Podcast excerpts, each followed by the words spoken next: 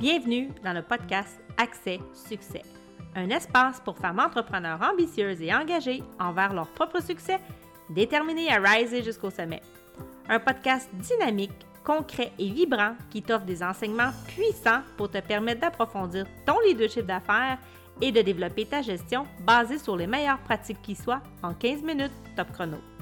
Je suis Karen Roy, coach de gestion, fondatrice de l'Académie de coaching royal et ex-dirigeante de la fonction publique, et j'ai construit en moins d'un an une entreprise à succès profitable et expansive. Bienvenue dans le show! Rebonjour, bienvenue tout le monde dans le show. Je suis heureuse de vous retrouver aujourd'hui et merci, merci à toi d'être là. Merci à toi de m'écouter et merci de me laisser des commentaires si jamais tu as écouté les anciens podcasts. Je suis tellement heureuse de vous lire et ça me fait plaisir de revenir vers vous quand vous le faites.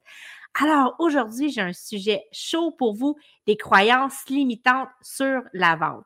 Donc, et je trouve que c'est un sujet qui est tellement d'adon parce que des fois, on met plein de choses en place, on met plein de stratégies et peut-être qu'un endroit où le bas blesse justement dans ton entreprise, c'est peut-être justement tes appels de vente. Et derrière l'appel de vente, il y a aussi l'humain, il y a l'individu, il y a la personne que tu es et ce qui fait que ça te freine et que ça t'empêche justement d'avoir des, des bons appels de vente et de convertir des clients. Donc, Premièrement, on va défaire des mythes, on va clarifier des choses. Est-ce que c'est un don inné? Hein? On a peut-être déjà entendu ça. Ah, il y en a qui ont tellement un don, un talent pour être des bons vendeurs. Alors, c'est faux. On ne vient pas au monde avec euh, un, un, don ou un talent pour faire de la vente. C'est réellement une compétence et une compétence, ça se développe. Donc, on doit en faire l'apprentissage. On doit le pratiquer. Et à force de, le pratiquer, on va se développer une expérience, des petits trucs. On va être capable d'anticiper justement comment vont se passer les interactions avec les gens parce que c'est ce que c'est une interaction, un échange, une communication entre deux êtres humains et c'est rien de plus que ça. Et j'aimerais t'inviter vraiment à voir ça avec légèreté. Donc, en gros, tu as quelque chose à offrir. Et c'est ça, être un entrepreneur, et c'est ça, avoir des offres, que ce soit des produits ou des services. Tu offres de servir grand, tu offres de servir autour de toi. Alors, assume ça. Tu as de quoi offrir et la vente fait partie de ton processus de conversion client. Peut-être que c'est toi qui fais les appels de vente, puis peut-être qu'un jour que ce sera plus toi, ou peut-être tout simplement te déléguer ça. Dans tous les cas, dans tous les cas, excusez-moi, pas tous les gars, dans tous les cas, tu veux rester attentive à ce qui se passe dans ton entreprise et comment se développent et se passent les appels de vente. Donc, c'est toi qui les fais. Tu peux peut-être t'évaluer, t'enregistrer, donc te filmer avec les gens quand tu fais tes appels et tu peux expliquer que c'est vraiment pour des, euh, euh, pour une façon d'amélioration, donc dans le but d'améliorer euh, ton approche pour ça ne va pas être partagé, ça va rester confidentiel. Et la même chose si ce sont tes employés qui font les appels de vente. Ça va être une belle façon pour toi de voir comment se pose, se passe l'échange et qu'est-ce que tu peux améliorer et de le voir avec un œil de recul. Alors, c'est ce que je t'invite à faire. Et aujourd'hui, j'ai envie de te parler aussi peut-être de quatre pistes de réflexion euh, à avoir pour t'aider à t'observer et avoir ultimement des meilleurs appels de vente quand tu fais tes appels de vente. Donc, dans un premier temps, c'est vraiment ton approche euh, réelle versus ta perception. Et qu'est-ce que je veux dire par là? C'est que comment, comment est-ce que tu abordes les gens? Comment est-ce que tu diriges? Parce que tu dois diriger, hein? On s'entend, l'appel de vente, c'est toi qui dois prendre le lead dans comment tu veux qu'il se passe, comment tu veux qu'il se déroule, la durée, tout ça, c'est toi qui dois t'en maîtriser en contrôle de tout ça. Donc, comment est-ce que tu approches versus la perception que tu as aussi de ce fameux appel-là? Ça peut être un appel téléphonique, ça peut être une rencontre Zoom, ça peut se faire en personne, en présentiel. Il y a plusieurs façons de convertir. Là, on parle vraiment où il y a une interaction. On n'est pas en train de parler d'un e-commerce où ce que les gens vont cliquer. Ce n'est pas de ça dont je te parle aujourd'hui. OK? Donc, est-ce que toi, tu as l'impression que tu es en train de manipuler, que tu insistes peut-être un peu trop ou que tu pousses?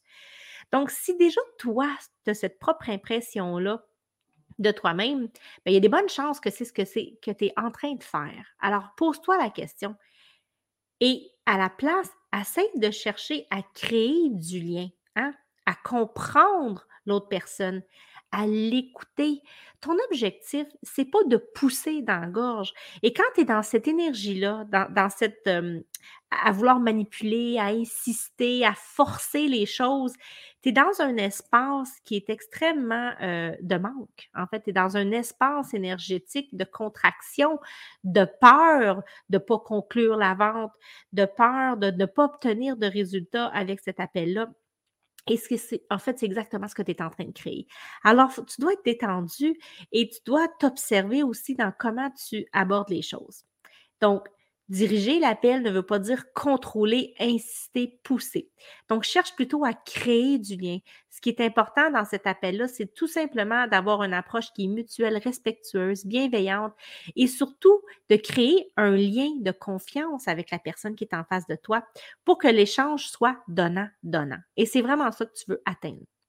Ensuite, deuxièmement, pose-toi la question, comment est-ce que tu vis et comment est-ce que tu reçois les refus quand il y en a? Donc oui, il y a des gens qui vont te dire non. Ça va arriver. Et ça te fait vivre quoi quand quelqu'un te dit non? Comment tu reçois ça quand quelqu'un te dit non? Et est-ce que tu le vis comme une attaque personnelle, par exemple? Est-ce que tu te sens rabaissé ou que tu te rabaisses peut-être toi-même à dire que tu n'es pas bonne, que tu n'as pas de talent, que tu ne l'as pas, hein? ou tu te décourages, ça ne te donne pas le goût de continuer, peut-être même que tu vis du rejet. Qu'est-ce que tu vis?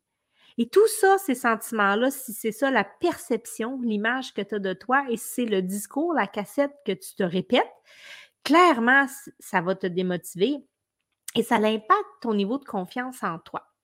Donc, moi, j'ai fait la découverte un jour, puis c'est vraiment là où mon mindset a changé. Je suis tombée sur un livre, un petit livre de 80 pages qui s'appelle Go for No. Il est en anglais, euh, il n'y a pas de traduction en français, mais en gros, l'histoire, le principe derrière ça, c'est que prenez quand vous étiez jeune, OK? Quand vous étiez jeune, vous alliez à l'épicerie avec vos parents, puis évidemment, quand on est un enfant, on veut toujours de la cochonnerie. Hein? Puis on pouvait demander à notre parent, achète ça, achète ça, achète ça, puis on pouvait répéter la même question à plusieurs reprises, et le parent disait non, non, non, non, non. Puis peut-être la huitième, la neuvième fois, il était tellement tanné que pour acheter la paix, ton parent a dit OK, oui. En fait, c'est la même chose qui va se passer dans la vente. Il va y en avoir des noms. Le nom fait partie du processus et tu dois accepter que ça vient avec un nom, parfois un appel de vente. Et tout ce que ça veut dire, c'est juste non, pas maintenant. Ça ne veut pas dire non à tout, jamais. Et ne te laisse pas décourager avec un nom. Au contraire, accueille les noms et célèbre les noms parce que plus que tu vas avoir de noms, donc ça veut dire que tu vas avoir plusieurs appels, plusieurs opportunités d'échange et de discussion, plus il va y avoir de oui un jour qui vont arriver. Il y a quand même une notion mathématique que tu dois prendre en compte. OK? Donc, euh, si tu ne fais pas d'appel découverte, tu n'en auras pas de vente. Puis si tu fais juste un ou deux appels découvertes, bien, il y a des bonnes chances que peut-être ce un ou deux-là soient des noms parce que statistiquement parlant, il reste d'avoir plus de noms que de oui. Donc, en étant conscient et en sachant ces notions-là, qu'est-ce que tu peux mettre en place ici, maintenant, concrètement, dans ton entreprise, pour provoquer des opportunités, des appels, en sachant qu'il va y avoir des noms? Et moi, j'ai fait l'exercice. Hein, je me suis vraiment amusée à le faire, à les comptabiliser les noms, par faire yes! À chaque fois que quelqu'un me disait non.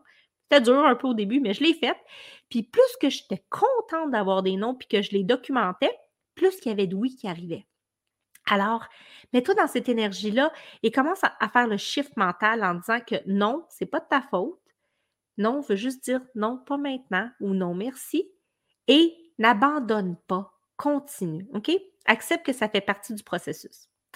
Ensuite, l'autre chose que tu peux avoir tendance à faire ou que beaucoup de gens vont faire, c'est qu'ils vont avoir le besoin ou sentir le besoin qu'ils doivent donner plein d'informations, puis là, se justifier, puis donner plein de détails sur l'offre, puis qu'est-ce que ça va leur apporter à eux, puis qu'est-ce que tu vas leur donner, puis wow, tu n'as pas besoin d'aller là. OK?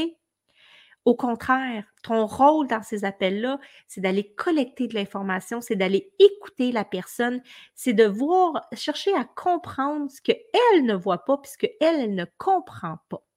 Tu n'as pas besoin d'en donner trop. Tu n'en donnes pas plus que le client en demande. Elle a un enjeu avec tel X, Y, Z, tu vas adresser X, Y, Z avec elle. Et souvent, c'est d'arriver à lui faire prendre conscience de ce qu'elle ne voit pas elle-même. Donc, qu'est-ce qui est en dessous du problème qu'elle, elle va voir?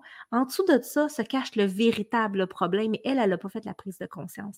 Et ça, c'est ta job à toi de lire entre les lignes et d'être capable de détecter ça. Et une fois que tu arrives à détecter ça, tu es capable de siffler, euh, siffler, de cibler quel est réellement le problème et d'amener la personne à faire sa propre prise de conscience. Donc, ta job à toi, c'est de poser des questions.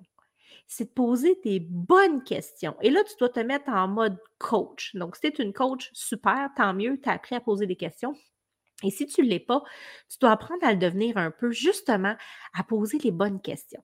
Et c'est au travers des questions, en amenant la personne à réfléchir, à aller vivre, à, descendre en elle, à ressentir qu'elle va faire ses propres prises de conscience. Et c'est là où tu as beaucoup plus d'impact.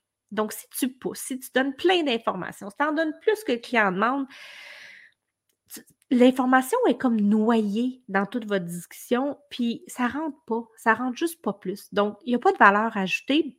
Et à la limite, ça peut devenir peut-être justement insistant ou paraître too much pour cette personne-là. Donc, tu n'as pas besoin d'aller là, OK?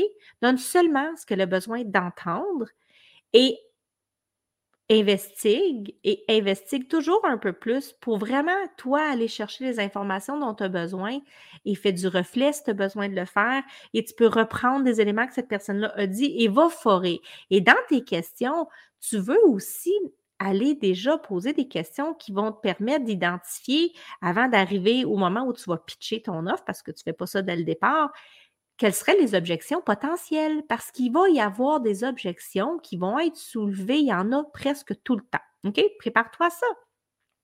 Et prépare-toi à l'avance de faire ces appels-là. Il y a toujours des objections. Même quand les gens ont de l'argent, même quand ils ont tout, euh, à moins que la personne la suive depuis longtemps, puis qu'elle sache déjà qu'elle veut travailler avec toi, puis il a peut-être même déjà eu d'autres appels avant, il y a tout le temps un petit prétexte, une objection, quelque chose qui va sortir. Donc, sois prêt à ça. Prépare-toi pour ça. Et quatrièmement, l'autre élément, c'est toi. C'est quoi la posture que tu adoptes quand tu t'en vas dans tes appels?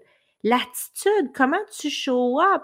Comment tu te sens à l'aise, confiante, en maîtrise quand tu parles, quand tu questionnes, quand tu aussi tu annonces le prix de ton offre? Est-ce que tu es comme un chien battu claqueur entre les deux pattes ou tu es capable de tenir droite, solide et tu es capable de verbaliser, de nommer les choses et d'attendre. De ne pas sentir que tu as besoin de te justifier, d'attendre, de rester ancré dans ta posture. Et ça, ça va faire toute la différence. Dans quelle énergie aussi tu te présentes? Est-ce que tu fais un petit nettoyage entre les personnes à qui tu parles? Dans quel état d'esprit est-ce que tu te trouves? Est-ce que tu viens de te chicaner avec tes enfants, avec ton chum, puis tu es craqué, tu es tendu au bout? Tout ça a de l'impact dans l'ambiance, dans l'énergie qui va se dégager de toi et comment ça va se passer dans cet échange-là et ton niveau de confort à diriger cet appel de vente-là. Alors, je viens de te partager aujourd'hui quatre astuces, des éléments à t'observer, à te poser des questions et à remettre peut-être en perspective. Et surtout, j'ai envie de te dire, arrête pas, continue, fais-les ces appels de vente-là. Tu dois les faire. Les faire. C'est pas inné, c'est un apprentissage, ça se développe et c'est en le faisant en répétition que tu vas devenir bonne. D'accord? Donc, je termine avec ça. Je te lance une invitation. Si tu as envie justement de développer euh, des connaissances de gestion, de leadership, de solidifier ta posture, d'ancrer des saines pratiques de gestion, de devenir un leader responsable, développer des stratégies élégantes, intelligentes, hein, au féminin, on n'est pas obligé de faire ça à la masculinité puis de, de rentrer dans le tas. Il y a des façons de faire ça différemment d'apprendre à connaître aussi comment est-ce que tu peux prendre de l'expansion, de la croissance avec ton entreprise et développer le mindset d'athlète que tu as besoin d'avoir pour continuer à rester motivé et avancer à tous les jours. J'ai une super formation propulsion, donc c'est une formation gratuite de cinq jours qui débute du 3 au 7 juillet prochain. Alors, je t'invite à t'inscrire à cette formation-là. C'est tout à fait gratuit et le lien d'inscription est dans les commentaires et tu peux t'inscrire. Alors, j'espère te retrouver là. On se retrouve la semaine prochaine pour le prochain podcast et je te dis merci. Bye bye.